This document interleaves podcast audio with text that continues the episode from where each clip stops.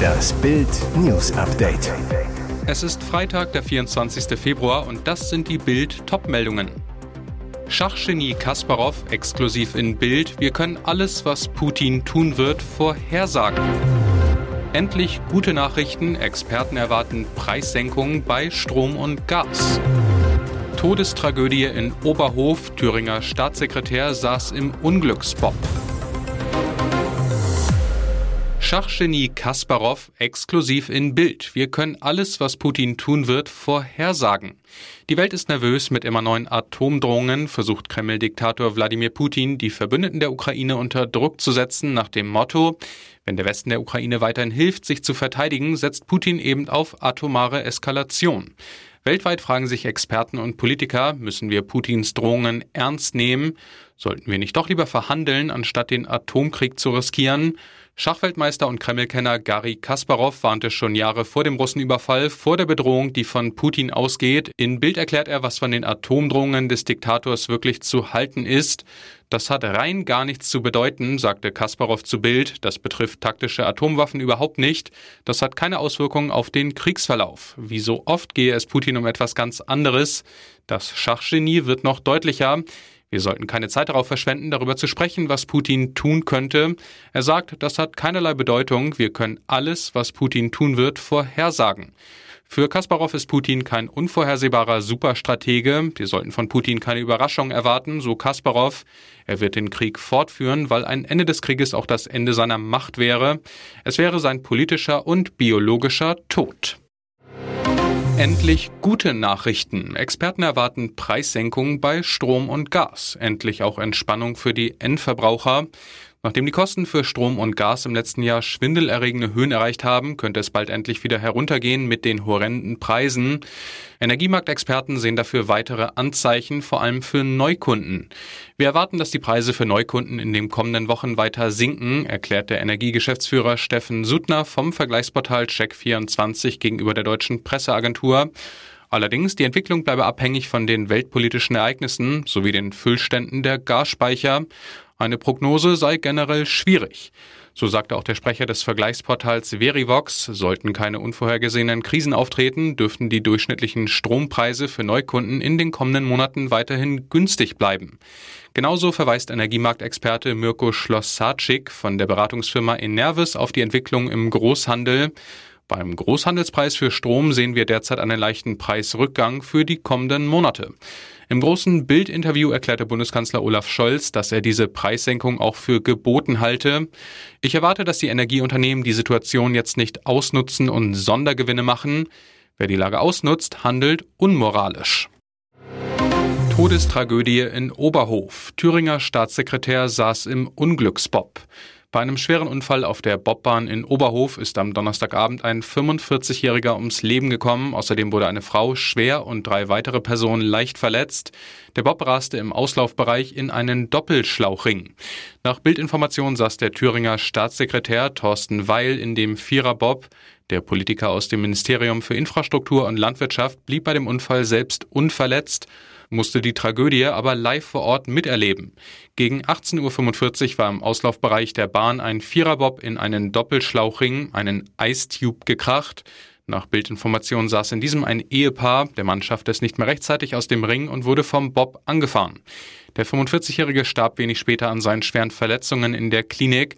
Die Frau kam schwer verletzt ins Krankenhaus. Wie es zu dem Unfall kommen konnte, ist noch unklar. Nach Bildinformationen hatte der Bob am Start grünes Licht und somit eigentlich freie Fahrt. Neben dem Staatssekretär saßen noch Katja Müller, Stadtratsvorsitzende in Halle und Oberhofs Forstamtsleiter Jan Pietzko in dem Gefährt. Außer Weil wurden die drei anderen Insassen leicht verletzt. Lag es an Shakira, Piquet fliegt mit Freundin aus Restaurant. Ene Menemu und raus bist du. Diesen Besuch eines Luxusrestaurants haben sich Ex-Barca-Star Gerard Piquet und seine Freundin Clara Chiamati sicherlich aber mal ganz anders vorgestellt. Denn wie ein Video auf der Social-Media-Plattform TikTok zeigt, wurden die beiden kurzerhand vom Besitzer aus einem Lokal verwiesen, weil der wohl Fan von Piquet-Ex Shakira ist. Im Video zu sehen, Piquet verlässt mit seiner Studentenfreundin Clara das Lokal in der spanischen Metropole Barcelona. Offensichtlich verärgert, weil sie davor anscheinend hochkant rausgeflogen sind. Denn wie der Urheber des Videos beschreibt, bekam der Ex-Barca-Star und seine neue Flamme keinen Tisch beim Nobel-Japaner, obwohl dort viele frei waren. Der Besitzer solle dann dem ehemaligen Verteidiger gesagt haben, dass er großer Fan von Shakira sei und Piquet bitte das Restaurant zu verlassen hat. Ist Piquets Ex Shakira also wirklich der Grund für den Rauswurf aus dem Restaurant? Das fragen sich einige User unter dem mittlerweile sechs Millionen Mal geklickten Video. Manche reagieren aber auch mit Häme für den Ex-Barca-Star. Bisher äußerte sich keiner der Beteiligten zu dem Vorfall. Und jetzt weitere wichtige Meldungen des Tages vom Bild Newsdesk. China hat zu einem Waffenstillstand im Ukraine-Krieg aufgerufen. In einem mit Spannung erwarteten Zwölf-Punkte-Papier, das am Freitag vom Außenministerium in Peking veröffentlicht wurde, wird auch eine sofortige Wiederaufnahme von Verhandlungen zwischen Russland und der Ukraine gefordert. Dialog und Verhandlungen sind die einzig machbare Lösung für die Ukraine-Krise, heißt es in dem Positionspapier. Konflikt und Krieg dienen niemandem. Die Souveränität, Unabhängigkeit und territoriale Integrität aller Länder muss wirksam aufrechterhalten werden, heißt es im ersten Punkt des Papiers. Gleichzeitig wird darin aber auch gefordert, dass die legitimen Sicherheitsinteressen aller Länder ernst genommen werden müssten. Hinter dieser Formulierung sehen Diplomaten einen klaren Hinweis auf die Argumentation Russlands, sich gegen die USA und die NATO verteidigen zu müssen. China ruft in dem Dokument auch zu einer Verringerung der strategischen Risiken des Krieges auf. Atomwaffen dürfen nicht eingesetzt werden und Atomkriege dürfen nicht ausgefochten werden. Diplomaten in Peking waren vorsichtig, die Vorschläge als neue Friedensinitiative oder Friedensplan zu beschreiben. Grund die besondere Nähe Chinas zu Russland und seine mangelnde Neutralität. BASF fährt die Produktion in Deutschland zurück. Nach einem deutlichen Ergebnisrückgang im vergangenen Jahr und den hohen Belastungen durch die Energiekrise legt der Chemiekonzern eine der beiden Ammoniakanlagen im Werk in Ludwigshafen still. Außerdem plant das Unternehmen weltweit 2600 Stellen zu streichen. Davon entfallen rund zwei Drittel auf Deutschland, teilte der DAX-Konzern am Freitag mit. Von den Maßnahmen werden nach Angaben des Konzerns voraussichtlich rund 700 Stellen in Ludwigshafen betroffen sein.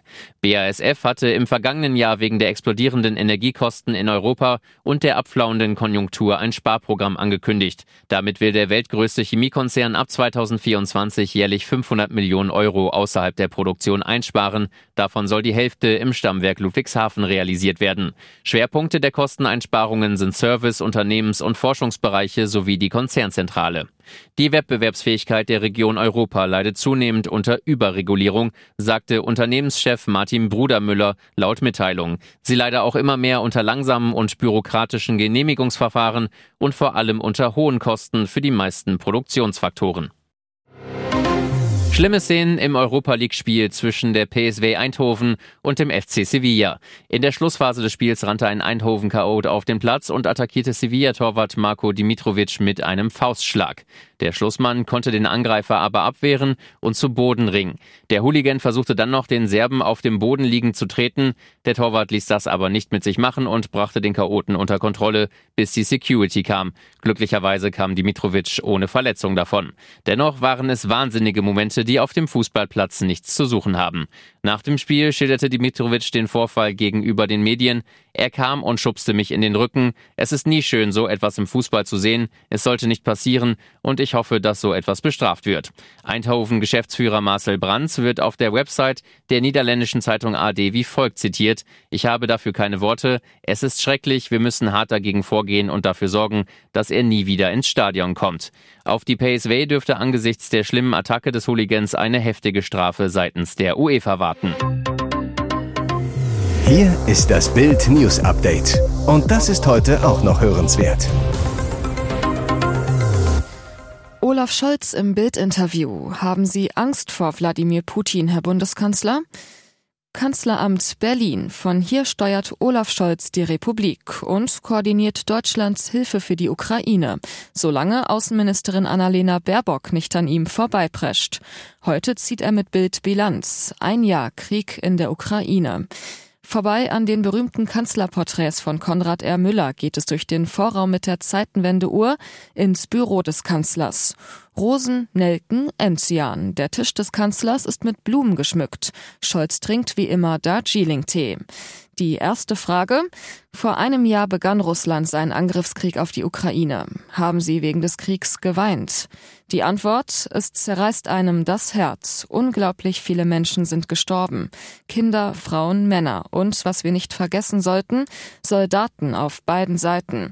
Für einen Krieg, den der russische Präsident vom Zaun gebrochen hat, um sich ein großes Stück der Ukraine einzuverleiben.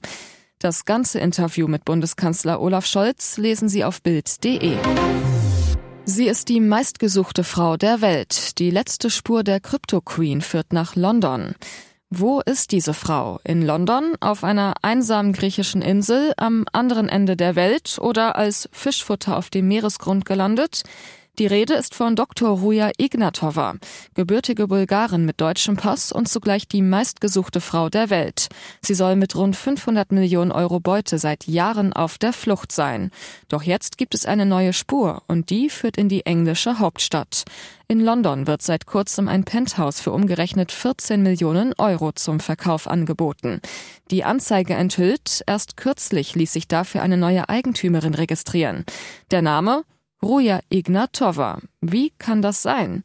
Laut dem britischen Journalisten Jamie Bartlett hatte Ignatova das Haus schon 2016 gekauft, allerdings heimlich über eine Beteiligungsgesellschaft.